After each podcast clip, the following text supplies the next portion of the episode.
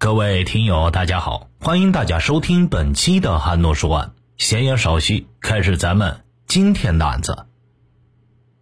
一九九三年六月二十九日，天津的天气特别炎热。凌晨一点，忙碌了一天的天津市民早已进入了梦乡。凌晨四点的时候，西关大街一百一十八号居民雷先娣早早起床，准备去顺德泰大饭店上班。当他看见隔壁邻居袁亮红的房间灯火通明时，好奇地从阳台往里观看。天哪！袁亮红倒在了血泊之中。他立刻拨打了幺幺零报警电话，市公安局刑侦技术人员立刻赶到现场。刑警们发现了袁亮红留给前夫刘月波和女儿刘新美近四万字的遗书。遗书的字里行间充满了悔恨、痛苦和悲伤，并一再告诫网友上网交友一定要谨慎，不要沉迷于虚幻的网络世界里，因为他已经为之付出了沉重的代价。经过了刑警们的详细调查、走访和举证，终于揭开了异国网恋、少妇举刀杀人而又自杀的激情惨剧。一个天津少妇寻求刺激上网冲浪，和一个日本男子相遇了，两人一见钟情，竟从网上走向现实，于是演绎了婚外情，继而闪电般的离婚，最后成了悲剧。故事的主人公袁亮红出生于天津市一个高级干部家庭，从小聪明伶俐，美貌动人。大学毕业后，在天津有一份体面的工作。还有一个温馨幸福的家，丈夫德才兼备，女儿聪明可爱，令人羡慕不已。然而，这一切都因为她在网上的一段邂逅而发生了逆转。袁亮红，一九八二年毕业于上海复旦大学理工系，在天美证券公司工作。一九八八年二月，他与大学时的恋人刘月波结为夫妇。刘月波在天津市政府机关工作，对漂亮任性的妻子宠爱有加，女儿出生前包揽了全部的家务。按理说呀，袁亮红应该心满意足了，然而她总觉得缺少一点什么。在她的眼里，丈夫属于那种缺乏浪漫的刻板的男人，生活自然缺少情趣。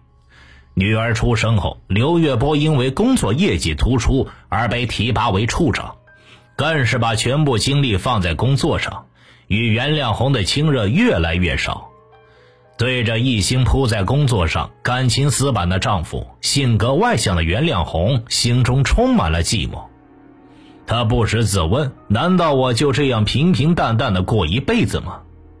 她需要激情和浪漫，渴望生活中出现一些新鲜刺激的事儿。闲来无聊，他便到网上冲浪，领略全新的网络花花世界。尤其喜欢上网谈天说地。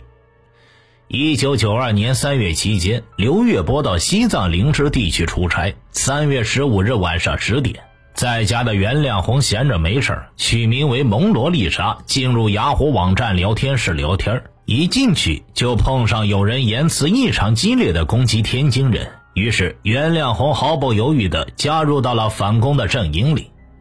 一场激烈的唇枪舌剑之后，袁亮红的屏幕上弹出了一个专门用于说悄悄话的小窗口。打开这聊天窗口，是一个名叫“地球之虎”的人，他在上面为袁亮红刚才的表现叫好，并说自己不喜欢广州人，还是天津人聪明好学。袁亮红顿觉遇到了知音，非常高兴地与“地球之虎”聊了起来。在交谈中，地球之虎的主人告诉袁亮红，他的名字叫朱三虎郎，是日本人，曾在天津生活了十年，广州生活了五年，现在在日本东京早稻田大街一家贸易部工作。他在聊天中说道：“我觉得蒙罗丽莎这个名字很富有诗情画意，我凭第六感觉就认定你是一位非常美丽、漂亮、有性格、有品味的小姐。”你也是个难得的知音。接着，朱三虎狼又主动把自己的邮箱告诉了袁亮红，还希望他也告诉他真名和他的邮箱。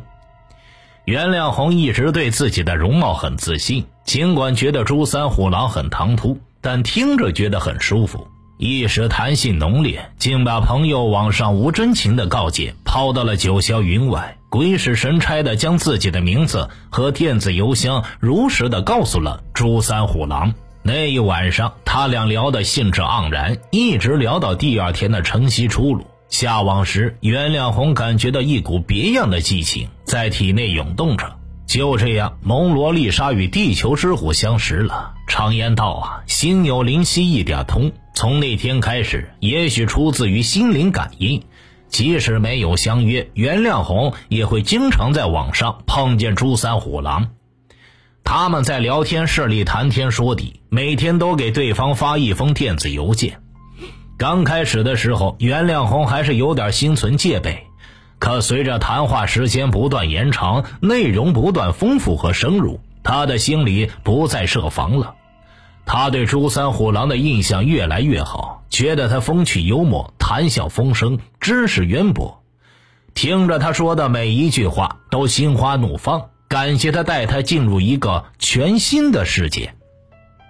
他不禁暗暗的，好像喜欢上了这个素未谋面的日本岛国男人。后来事情发展到这样的程度，哪天没在网上见到朱三虎狼，或者没有收到他的电子邮件，他的心里就会涌起莫名的惆怅和思念。朱三虎狼的反应更为激烈，他不断的向袁亮红表示自己的爱慕之情，一再请求他将电话号码告诉他。还说一定会尽快找机会到天津与他见一面。他们从网上走向现实的第一步就是相互通话。从话筒里，他听到那极富磁性、魅力十足的男中音时，袁亮红一下子陶醉了。他心想，有着这样一副迷人嗓音的男人，一定是一个非常刚健和性感的人。忽然，他的心中涌起了想要见朱三虎狼的强烈欲望。一天，朱三虎狼打电话告诉袁亮红：“我马上就要到天津来办事，亮红，我终于可以见到我寻觅已久的蒙罗丽莎了，请你等着我。”放下电话，袁亮红半天没回过神来。转眼间，与朱三虎狼相识已经三个多月了。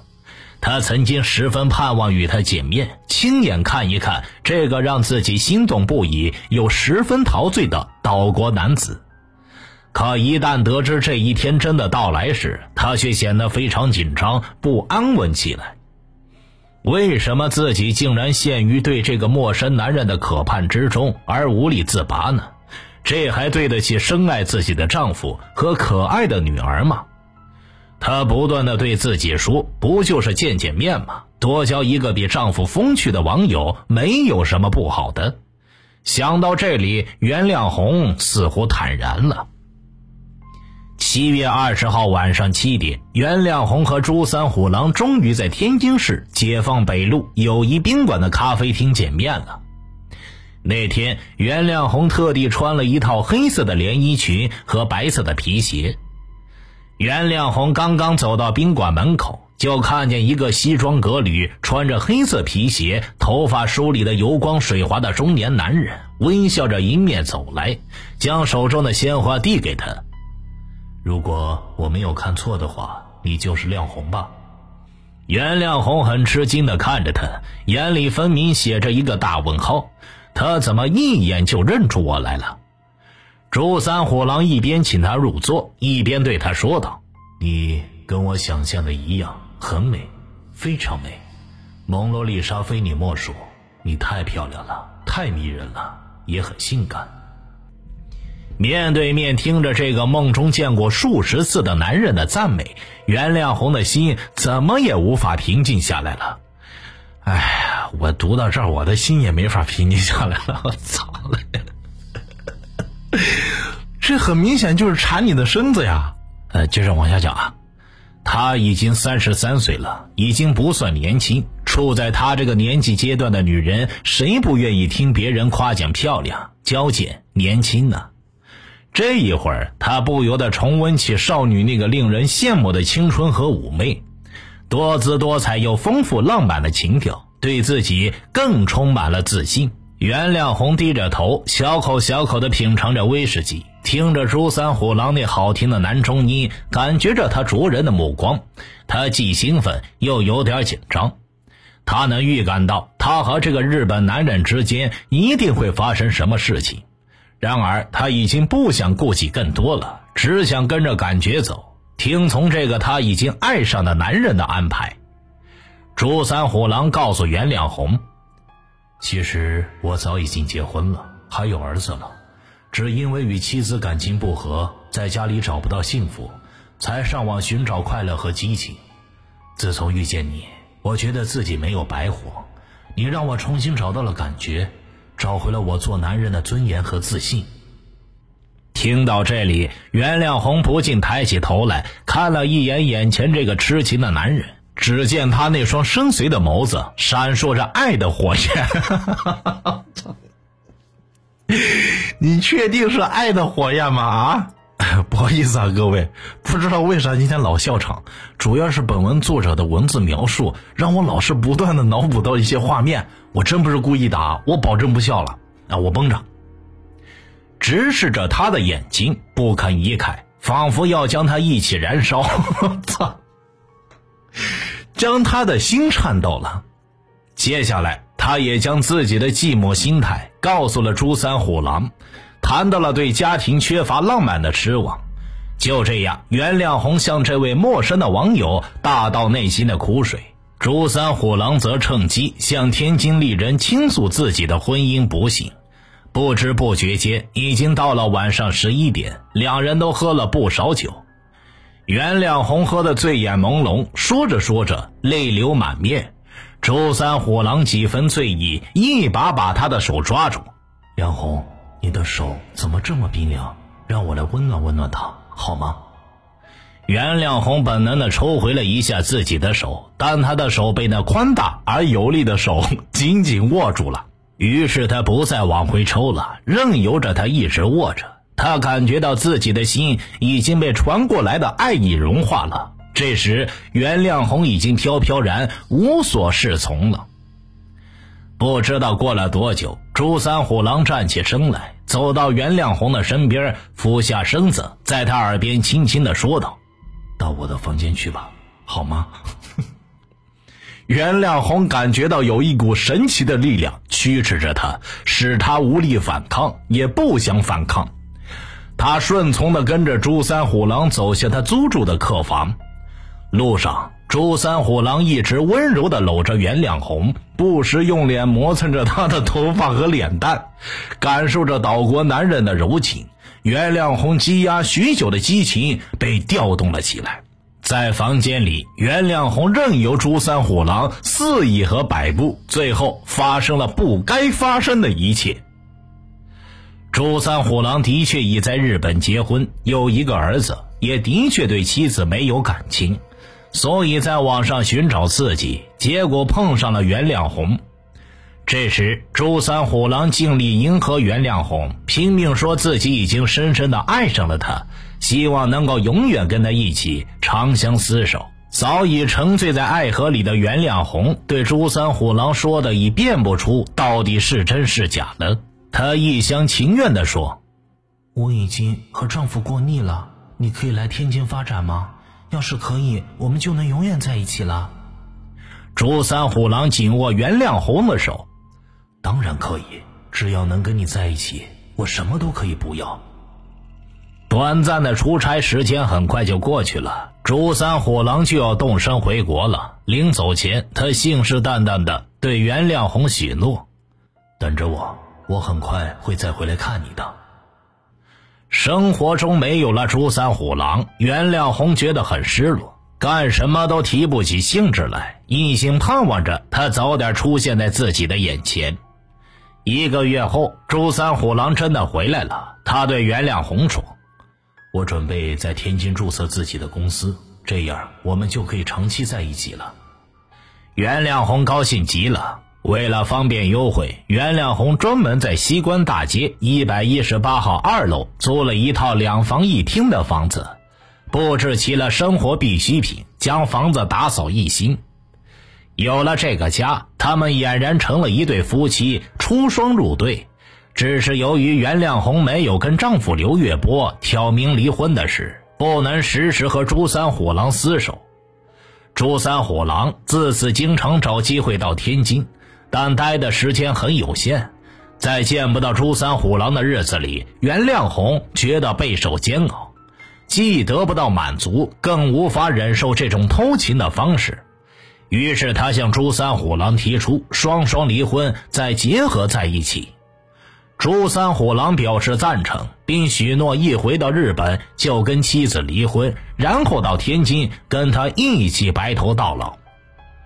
一九九三年元旦，袁亮红义无反顾地向刘月波提出了离婚。刘月波追问理由，她也毫不隐瞒，坦白地告诉了她已经发生的一切。还希望丈夫能够成全她。刘月波一下子愣住了。他尽管早已察觉到妻子有些异样，但一时还是难以接受共同生活了这么多年、自认为感情基础非常好、很了解的妻子会红杏出墙的事实。但事实终归是事实，在感情上很传统的刘月波无法容忍妻子和别的男人有染。很快便与袁亮红办了离婚手续，女儿归刘月波抚养。于是袁亮红就带着自己的行李回到了他和朱三虎狼的家。独守空房的时候，袁亮红的心乱极了。尽管不后悔离婚，可一想到这样做不但伤害了一直深爱她的丈夫刘月波和无辜的女儿刘美心。而且想到自己永远失去曾经拥有的温馨家庭，还是禁不住潸然泪下。此时，他强烈的渴望见到朱三虎狼，渴望他用爱来抚平他心里的创伤。一天，袁亮红拨通朱三虎狼的电话，告诉他：“我已经离婚了，希望你尽快来到天津跟我团聚。”朱三虎狼安慰了他一番，然后不无遗憾的告诉他。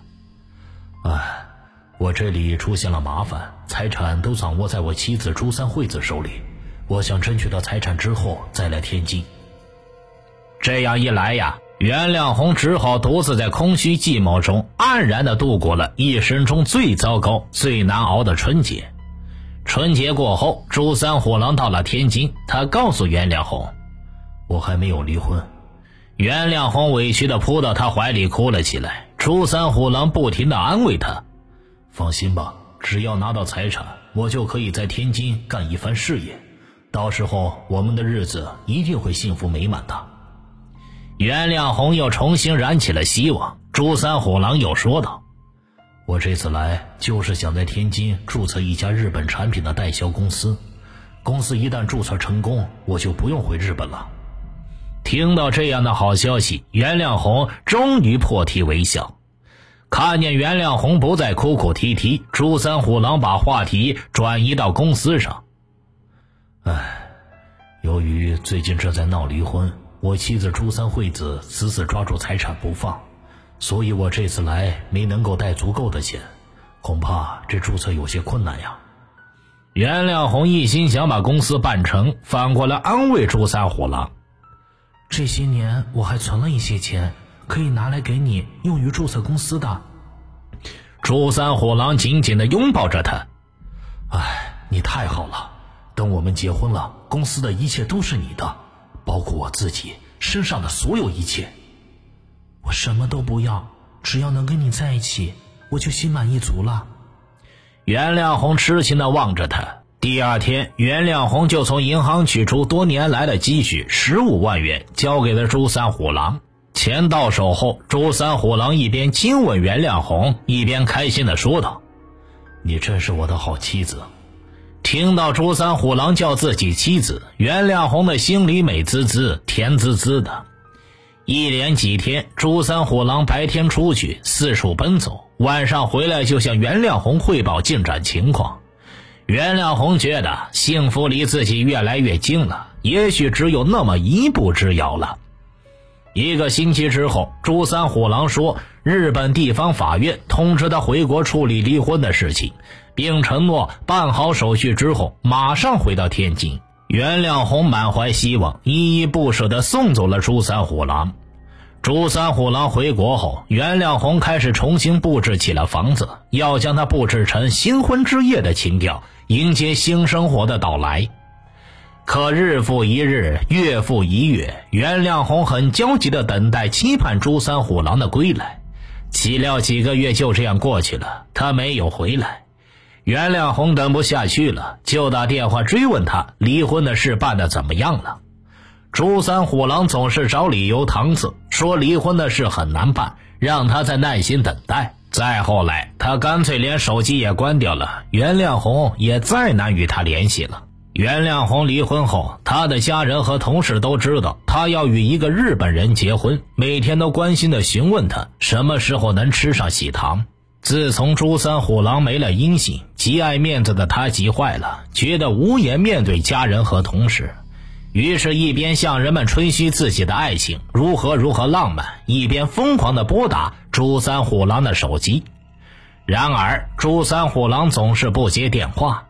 袁亮红猛然发现自己除了知道他的手机号码外，对其他的联系方式一无所知。联想起种种疑点，他忽然意识到自己受骗了。陷入窘境的袁亮红心灰意冷，苦不堪忍。尤其是孤零零的待在冷冷清清新房里的时候，更不禁想起昔日温馨而幸福的家，曾经深爱她的丈夫和可爱的女儿。离婚后，他曾去看望过女儿，可都被刘月波挡驾了。刘月波的理由非常简单，他不想让女儿跟着他学坏了。